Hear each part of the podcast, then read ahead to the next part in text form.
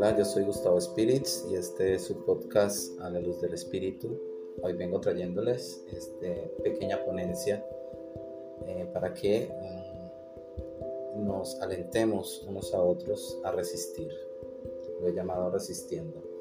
Es muy importante, esta palabra es clave porque es lo que hace que nosotros mm, tengamos esa fortaleza para... Eh, aún sostenernos en las más duras pruebas, en las más duras calamidades, ¿cierto? En este proceso expiatorio del que estamos depurando nuestro espíritu de todas esas malas tendencias antiguas, ¿cierto? De, ese lastre que venimos nosotros eh, llevando desde la misma creación nuestra, ¿cierto? Y que a medida de nuestras equivocaciones hemos ido alimentando esa deuda con la justicia divina y que por ende nos tienen eh, aquí inclaustrados en este planeta de expiación y de pruebas, depurando todo aquello, pagando todo aquello, resolviendo todo aquello, ¿cierto? Que hemos generado consecuencias eh, muchas veces también eh, dolorosas, sufrientes, nefastas en nuestra vida y que por más buenas personas que somos, por más que practicamos esa espiritualidad, esa religiosidad, seguimos las cosas al pie de la letra muchas veces, somos consecuentes con, con, nuestros comportamientos, seguimos a Cristo, ¿cierto? Y tratamos de hacer lo mejor que pueda, pero seguimos nosotros allí como sumergidos en ese dolor, sumergidos en ese sufrimiento y no entendemos por qué. Pareciera que Dios nos hubiese olvidado o pareciera que la vida eh, nos tiene a nosotros como, como, como un recelo, ¿cierto? Como si la vida la tuviera montada, como decimos aquí en el Valle del Cauca, ¿cierto? En Colombia. Y eh, es lo mismo que eh, voy a hablarles sobre eh, esas familias, sobre los problemas, ¿cierto? La familia, problemas, todas estas cosas que espero que les brinde luz y les brinde ese entendimiento para que puedan a través de la verdad, de la lógica, de esa fe razonada hermosa que da el espiritismo, ustedes poder em, tener esa fortaleza y sobre todo ese consuelo y esa esperanza futura para su espíritu. Encontramos que dentro de las familias hay muchos problemas, hermanos que se antagonizan, ¿cierto? Cónyuges en lamentables pleitos, ¿cierto? En peleas constantes, animosidades entre padres e hijos, hijos y padres, madres e hijos, hijos y madres, ¿cierto? Fragmentos de, de odio entre, entre el núcleo, ¿cierto? Y no solo el núcleo, sino también eh, en nuestro alrededor, en el trabajo, en la escuela, en la universidad, en el barrio, ¿cierto? En la comunidad, en la vecindad, ¿cierto? Entonces, afectos conyugales que también podemos encontrar que se deshacen en, esos patrimonios, ¿cierto? De, esos terribles eh, agriamientos, esos avinagramientos, ¿cierto? Entonces esas sonrisas muchas veces filiales que se transfiguran en realmente gestos de personalidades y venganzas eh, mm, obtusas, ¿cierto? Y, todas contrarias a lo que es la ley del amor y la caridad, ¿cierto? Todos esos eh, huracanes, torbellinos verbales que en discusiones intempestivas aparecen dentro de los núcleos familiares, dentro de los núcleos sociales, ¿cierto? Esas agresiones infelices que, que, tienen consecuencias muchas veces fatales, que llegan a, a, lastimar al otro al punto de quitarle y eh, de tomar su vida, ¿cierto? Todas esas tragedias dentro de esas estrechas paredes de la familia sobre todo donde más ocurre, ¿no? Familias muy disfuncionales, ¿cierto? todas esas enfermedades que son rigurosas bajo esos látigos, esos, esos azotes de esa despiadada maldad, ¿cierto? Todos esos familiares castigando duramente a sus propios enfermitos, ¿sí? Cuando tienen enfermos dentro de su casa, que los ven como un estorbo, como una carga, ¿cierto? Que los ignoran, que, que no los auxilian con amor, sino con, con, con ese desdén, ¿sí o no? Entonces, todo esto lo estamos viendo dentro de las familias, todas esas madres ya envejecidas, pobrecitas, bajo esos tormentos de esos hijos dominadores, de esos hijos que, imponen a través del odio, ¿cierto? De odios indecibles hacia ellas, hacia sus padres, hacia sus hermanos, ¿cierto? Todos esos padres enfermos, azotadores, ¿cierto? Lo mismo viceversa, todos esos padres enfermitos, que son azotados también por, los hijos e hijas que son obsesadas por malos espíritus, obsesadas por sus eh, propios em, dificultades, ¿cierto? También por sus propias debilidades, sus propios defectos, ¿sí? Eh, muchas veces esas hijas o hijos obsesados en matrimonios perversos de reacciones muy violentas en cadenas de, de mucha ira, ¿no? Hermanos, hermanas, dependientes, sufriendo agresiones, recibiendo alimentos amargos, alimentos dañados, ¿cierto? Les tiran la comida, bueno, todas esas humillaciones es ahí el de las recriminaciones, de las quejas, de las acusaciones, ¿cierto? De, esa discriminación, ¿sí? Entonces, esas familias en guerras muy tiranas, familias problema, ¿sí? Entonces, la ley divina nos señala que los infractores eh, renacen ligados a la infracción, ¿cierto? Que caracteriza, eh, que lo caracteriza en sí, situaciones análogas, mm, muy parecidas, similares, con el fin de que de dar esa lección sufriendo las consecuencias de sus propios actos eh, pasados y presentes, ¿cierto? Y la oportunidad de esa reparación para su futuro, ¿sí? Entonces la justicia celeste, esa justicia divina estableció que la siembra tiene carácter espontáneo y libre, ¿sí? ¿Por acción de qué? De una ley y esta ley se llama la ley de libertad y la ley del libre albedrío, ¿cierto? Esa libertad y albedrío. Pero también nos deja claramente indicado que la cosecha, ¿cierto? Eh, esos efectos que se reciben tienen unos impositivos de obligatoriedad y de responsabilidad en esa consecuencia, ¿cierto? Entonces vemos como, por ejemplo, el esposo indolente de ayer, ¿cierto? Hoy recibe en el hogar a la antigua compañera en las vestimentas de pronto de una hija ingrata, ¿sí? O una hija maldiciente, ¿cierto? La esposa atormentada que en el pasado quebrantó el respeto del hogar, acoge en los brazos en el presente al esposo traicionado vistiendo las ropas, por ejemplo, de un hijo traicionero, de un hijo cruel, ¿cierto? Despiadado. Entonces el compañero del pasado culpable también se vuelve a unir por la consanguinidad a la víctima, ¿sí? Desesperada, reencontrándola en casa como un hermano obstinado, aborrecible, muchas veces. Desde ese punto de vista de, la teoría reencarnatoria podemos darle mucho sentido y entender el por qué ocurren estas cosas. ¿sí? Esa desconsideración de antes, ese atrevimiento que es ahora en la actualidad, ¿cierto?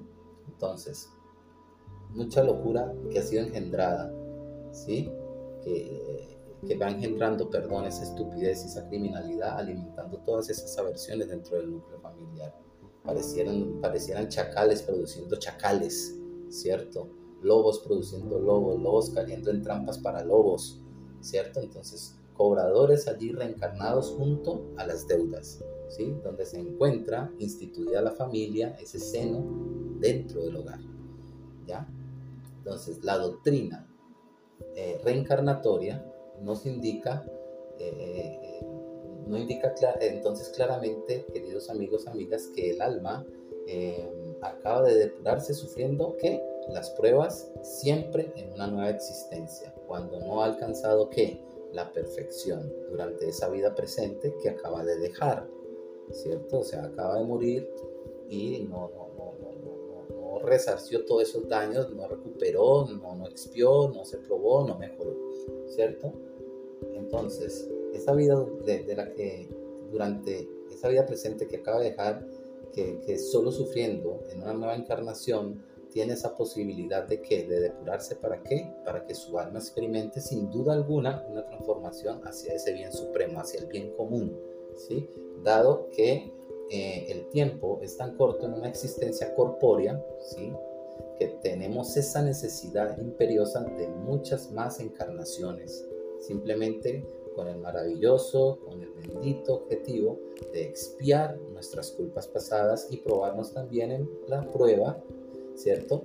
Que pulen ese alma desarraigándole que de su alma el orgullo y el egoísmo, del cual estamos muy impregnados que nos conducen siempre a estas malas conductas con todos esos resultantes en estados sufrientes del alma. ¿sí? que a su vez nos deja ver, vislumbrar, ¿cierto? La armonía, la belleza y, amor de la justicia divina. Entonces, que, que tendremos nosotros que saber que tendremos que regresar a mundos reencarnatorios cuantas veces sea siempre necesario de manera ilimitada y de manera desconocida. ¿Para qué? Para dar pasos siempre hacia el progreso del alma y que es de parte de esa misma alma que determina la necesidad de esa encarnación tantas veces sea necesario para esa misma alma hasta lograr que su depuración, su limpieza, su irradiación de luz. Y que una vez que ocurre esa depuración real de, eh, eh, eh, ese espíritu, el mismo espíritu se convierte en qué? En un bienaventurado. Esos de los que hablaba Jesús, que no tiene más la necesidad de reencarnar, no tiene esa necesidad reencarnatoria, ¿cierto? Entonces la justicia de la reencarnación es esa bendita misericordia y esa bendita bondad de nuestro amado Padre Celestial, que siempre está dejando esa puerta abierta a todos sus hijos e hijas amados y amadas para el regreso a casa. Cuando en ellos mismos se ha instalado ese arrepentimiento genuino, ese sentimiento del bien del que hablábamos en aquellos eh, episodios del podcast donde hablábamos sobre el perdón, ¿no? ¿Cierto? Donde se instala ya el bien en la persona. Entonces, bien sabia es la providencia, eso no lo duden nunca ya que todos los espíritus tienden a qué? A la perfección.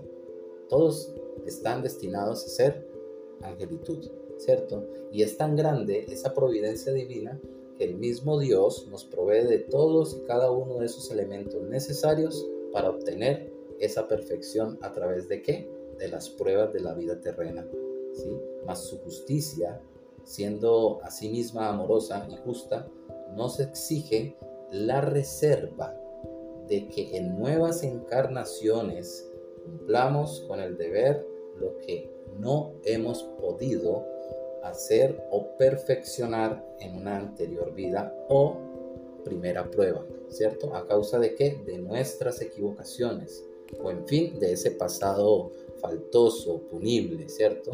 Que nosotros hemos cometido muchos errores.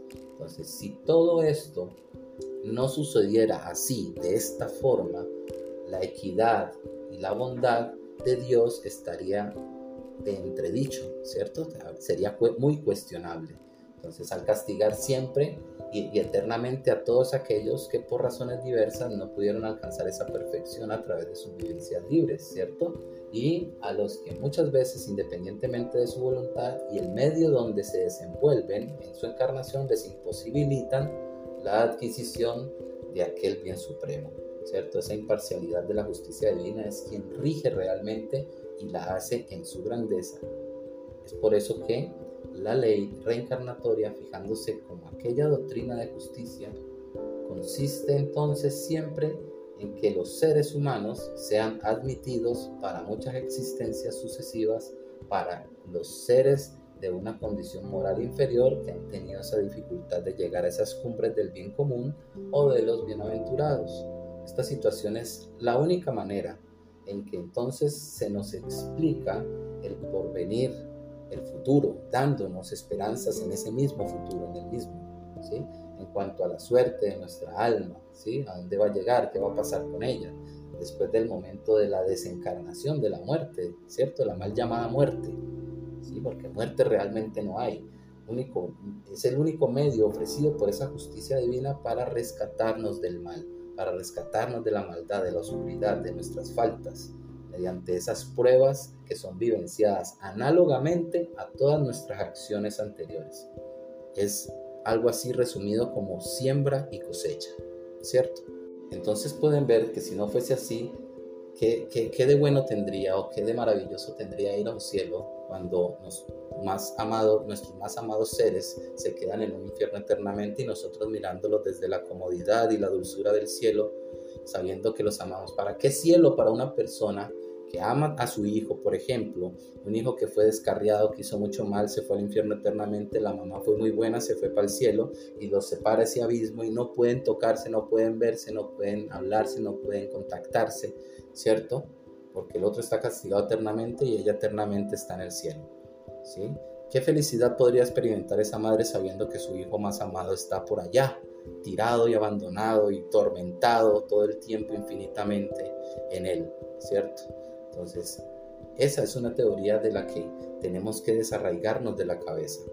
Entonces, es, eh, por eso todo esto eh, que hace que el hombre racional y humilde de corazón tome esa conciencia de su propia inferioridad y halle en la doctrina reencarnatoria ese consuelo que necesita su propio espíritu para que para alentarlo con mucha valentía hacia, ese cumplimiento de los deberes adquiridos tendientes a qué? A la reparación y a la elevación de su propia alma, ¿cierto? El solo pensar que ser inferior no te hace eh, un desheredado, un excluido de Dios, de, ese bien supremo, te hace esa invitación a conquistarlo renovando tus fuerzas, te da esperanza, te da consuelo y que el tiempo siempre existirá y aún la oportunidad una y otra vez, aunque te tardes, aunque te, te rezagues, aunque te estanques, ¿cierto? Te letargues allí, la nueva existencia será para ti esa oportunidad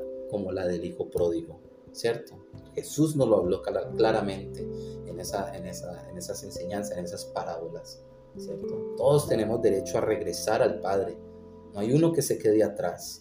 Igual con la parábola de las ovejas, ¿cierto? Entonces, todos los espíritus excelsos, esos espíritus ya purificados, nos han enviado ese mensaje hermoso de parte de Dios y es la práctica del bien común. Ese es el mensaje. Practiquen el bien, practiquen la caridad, el amor, ¿cierto? ¿Para qué? Para que llevemos en sí el estandarte este de la superioridad espiritual. Que todo aquello que se encuentra en el Evangelio de nuestro amado Jesús es todo lo necesario para que las almas se ennoblezcan. No hay, no, hay otro, otro manual más perfecto que ese, para que las almas se ennoblezcan, ¿cierto? Y asciendan en esa escala de los espíritus, ¿sí? Por eso llevemos no solo las enseñanzas científicas del espiritismo, ¿cierto? ¿Sí? Las enseñanzas eh, a nuestra vida, sino que también todas aquellas que emanan em, de las palabras de bondad, de los espíritus basados en aquella moral de nuestro amado Jesús, ¿cierto? Eso enciende la claridad del Evangelio en el hogar, ¿sí? Y hay que de hecho encenderla, ¿sí? y, amar a, la, a, esa, a, tu familia problema, porque ellos son los encargados de tu recuperación, a pesar de que tú lo veas fatalidad, de que tú solo veas desorden, de que tú solo veas sufrimiento, problemas, ¿sí? Ellos son los que te están rescatando, te están dando la oportunidad, tienes la oportunidad de rescatarte, ¿cierto?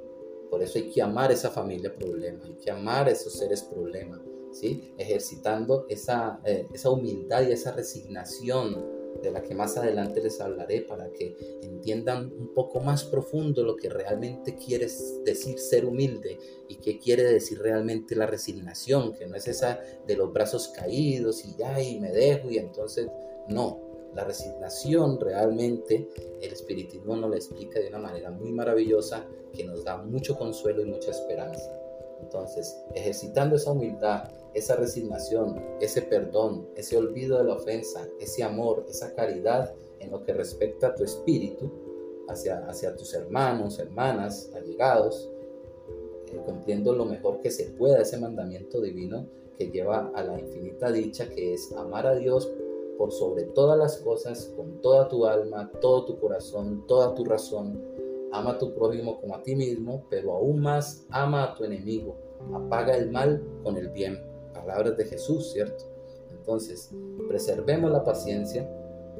Eh, sé que no es fácil, es muy difícil en nuestro proceso eh, evolutivo.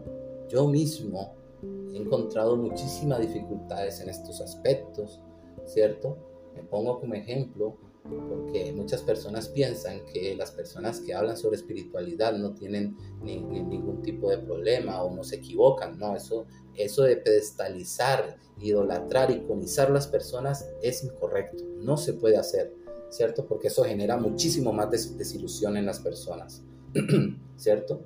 Entonces, hay que preservar esa paciencia. No es fácil, pero de hecho el manejo de la tolerancia, de las que le hablaba en, el podcast anterior, es un arduo y tedioso trabajo, muy, muy laborioso. ¿sí? Hay, que, eh, hay que elaborarnos en nuestro corazón eh, ese curso de amor en los ejercicios diarios de ese silencio entre todas esas eh, filamentos, esos hilos de la piedad para que los que eh, comparten tu morada doméstica, tu hogar, ¿cierto? Tu, seno eh, hogareño, reviviendo los días ya caminados, los días ya transitados con esos gestos aborrecibles, eh, feos, ¿cierto? Acompañados de esa amargura, esos efluvios malos.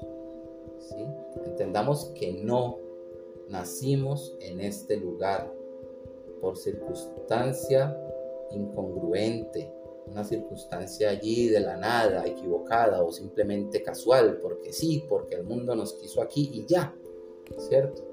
Entonces, tenemos que entender esto y que la misma ley divina nos puso a nosotros en esas condiciones en el que nuestro propio espíritu necesita eh, esas condiciones para poder enfrentar las situaciones que nosotros mismos, nosotros hemos creado en el pasado, ¿sí? Y hacerle a eso con valentía, esa afrenta, eh, irle de frente de manera silenciosa sabiendo que somos aquellos culpables de nuestra misma suerte.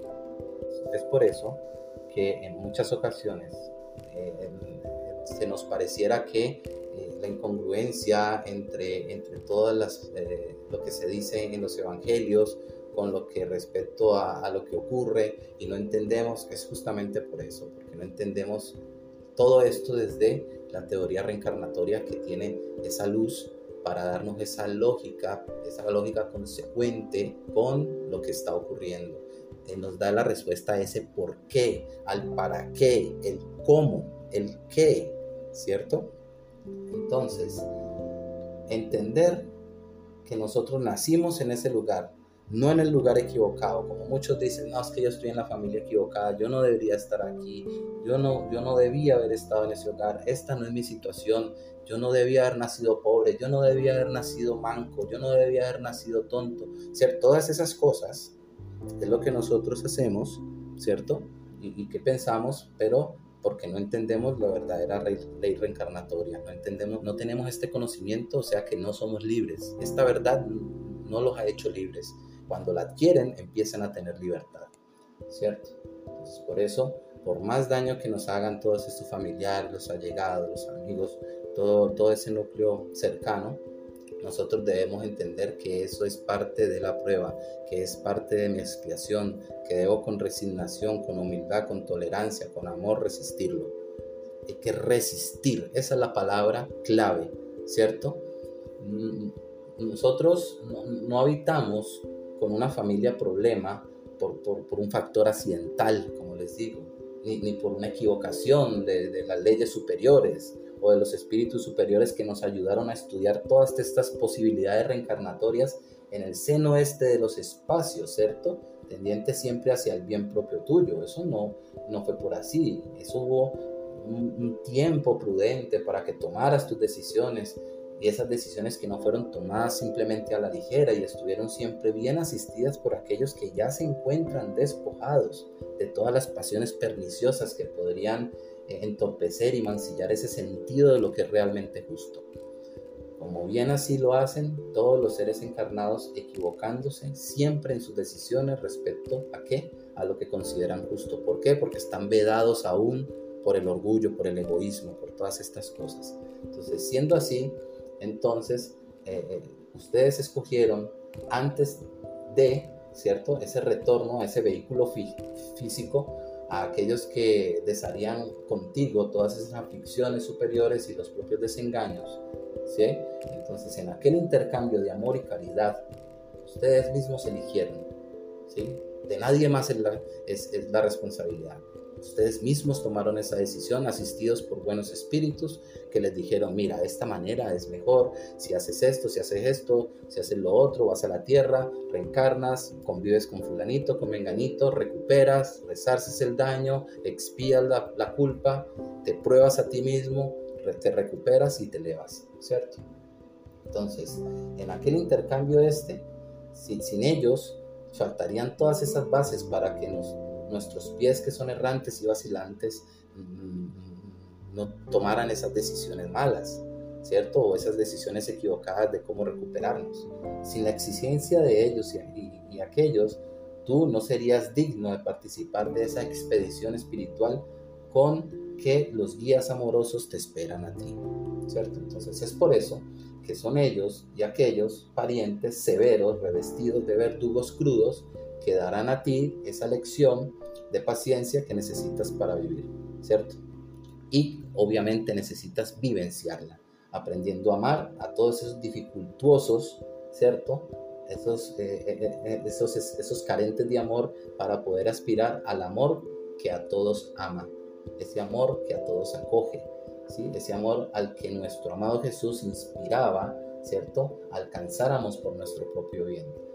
Entonces el mensaje espiritista, el mensaje espírita, ¿sí? que ahora brilla en tu espíritu, a partir de este momento, transformado en ese foco vivo de amor y sabiduría, es el remedio, no lo dudes, y ese consuelo a la misma vez que tú necesitas para que tus dolores dentro del hogar, ese antídoto y ese ajuste de reconciliación para ese campo de batalla que puede convertirse tu hogar, donde empleas las armas de la fe y la bondad, todo sea pacificado, ¿sí?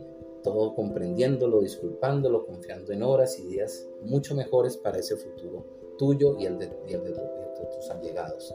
Entonces hay que apoyarse en el bastón de esa certeza reencarnacionista. Aprovecha ese padecimiento correccional. Ayuda a tus verdugos, eh, a, los verdugos estos de tu armonía, pero hay que darles la luz del conocimiento, especialmente la luz del conocimiento espírita, ¿sí? la del espiritismo. ¿Para qué? Para que también ellos ¿cierto? Los problemas por sí mismos eh, esclarezcan sus propios enigmas, sus propios dramas de su vida, ¿cierto? Marchando hacia esas nuevas experiencias con el corazón muy fervoroso, con el corazón muy elevado, ¿cierto? Ferviente y ese espíritu sobre todo muy tranquilo, alcanzando también esa propia paz. Entonces se ayudan unos a otros. Esa es la solidaridad que en muchas teorías eh, creencias eh, simplemente te dicen, no, aléjate, tíralos, déjalos, ¿cierto? piensa en ti, solo en ti, mañana en ti, pasado mañana en ti, todos los días en ti, solamente en ti, uno, dos, tres, tú, solamente tú. ¿sí? Entonces, eso está errado. Ahí no recuperas nada, lo único que estás haciendo es simplemente eh, tomarte un descanso y estancarte. Aunque creas que estás brillando y que estás adquiriendo luz, eso no te va a dar brillo, eso no te va a dar acceso a la evolución. Entonces, sé tú quien consiga convertirse en ese guía en esa circunstancia. No creas que, que haya un abismo entre tú y los demás, siempre lo va a haber, ¿cierto? muchas veces mientras estemos en estas condiciones. Entonces comprenderás que el recibir, el efecto de dar, ¿cierto? Es de ese dar del que hablaba Jesús, tanto cuanto el cosechar sea ese resultado de plantar, ¿cierto? Entonces apareciendo allí, por ejemplo, como la pecadora de Magdala, tras la resurrección, el, el Maestro Jesús premió el esfuerzo de quien tanto dio a la causa del mensaje vivo de la fe, ¿cierto? Al punto de que venciéndose de sí misma ella se ofreció entre tormentos muy íntimos, sin par, ¿cierto? Que la sublimaron a ella. ¿Para qué? Para renacer de esos escombros, de esos escollos, como si fuese un rayo de luz, ¿cierto? Y María lo mereció, indudablemente. ¿Por qué? Puesto que olvidada de su propio yo, rasgó esa túnica de la autopiedad y de esa falsa soledad que muchos a sí mismos se imponen ¿sí? para entregarse a esa gloria del servicio hacia el prójimo, sin fronteras, sin límites, simplemente por el amor a Dios, por el amor a Cristo, ¿cierto? También. Entonces hay que recobrar esa serenidad y aprender la lección del tiempo precioso. Trabajar, servir sin desaliento, armonizando siempre los deseos, esas aspiraciones de ese mensaje cristiano, en el caso de tu religión, ¿cierto? en el caso espírita, que tiene esas consecuencias cristianas, ¿cierto? Continuando fortalecido por ese camino del deber que tú estás abrazando. ¿sí? Entonces hay que valorar, valorar, valorar valorizar perdón, eh, eh, el bien que puedas hacer y hazlo cuanto y cuando puedas hacerlo, lo más que puedas. ¿sí? Los seres humanos son experiencias, son ese laboratorio de la evolución en la sociedad. La, sociedad es un laboratorio de la evolución del espíritu. No podemos aislarnos, no podemos aislarlos a nuestros compañeros de vida, no podemos aislar a nuestros compañeros de terreno en batalla. Por el contrario, hay que solidarizarnos, hay que experimentar todo esto, hay que depurarnos. Y la depuración solo llega a través de probarnos, ¿sí? De expiar. Entonces, no se detengan, no se detengan en, esas cosas, examinándolas, comparándolas, deseándolas. ¿sí? No lo hagan. Con, mucha afabilidad y dulzura Jesús atendió a cuantos lo buscaron. Conviviendo entre los humildes, entre los sufrientes, entre los olvidados, entre aquellos que eran discriminados, alejados, repudiados. Sin olvidar a los que vivían en esa opulencia y la fortuna también. A todos los acogió por igual. Entonces, esto es, perdón, que sí, que así, tú también tienes que aprender a convivir entre el amor y el odio. Siempre disponiéndose a ejemplo de Jesús y que también, como consta en esa hermosa oración dejada por San Francisco de Asís, sé luz en la oscuridad, amor donde haya odio, paz donde haya discordia, alimento donde haya hambre instalada, y sé el pan nuestro de cada día. Muchas gracias por haber escuchado, haber estado presente y disfrutado. Espero que hayan disfrutado de, este, de esta ponencia, de este podcast, ¿sí? y que puedan llevar ustedes mismos compartiendo este, este episodio con muchas personas para que muchos entiendan, ¿cierto? Para que se afanen en ese camino espiritual hacia la conquista de su luz, hacia la conquista de su verdadera libertad, salir de esta prisión carnal en la que nos encontramos poder depurar nuestro espíritu, no, no repudiar a aquellos que se equivocan o que se han equivocado y que nos han hecho daño y no confiar en sus cambios. Tenemos que hacerlo, ¿cierto? Pero siempre yendo con mucha mesura, con mucho cuidado. Sed manso como paloma, astuto como serpiente. Palabras de Jesús. Entonces, hay que caminarnos, hay que resistir, siempre resistan todo lo más que puedan. Cuando ya les falte las fuerzas, acudan a esos seres que están allí especialmente a su cuidado y sobre todo y primeramente a Dios. Con las bases que Jesús nos ha dado, tenemos lo suficiente para que esta humanidad crezca, para que esta humanidad realmente evolucione, se transfigure, se transforme este mundo. Un abrazo, soy Gustavo Spirits y este es su podcast A la luz del Espíritu. Adiós.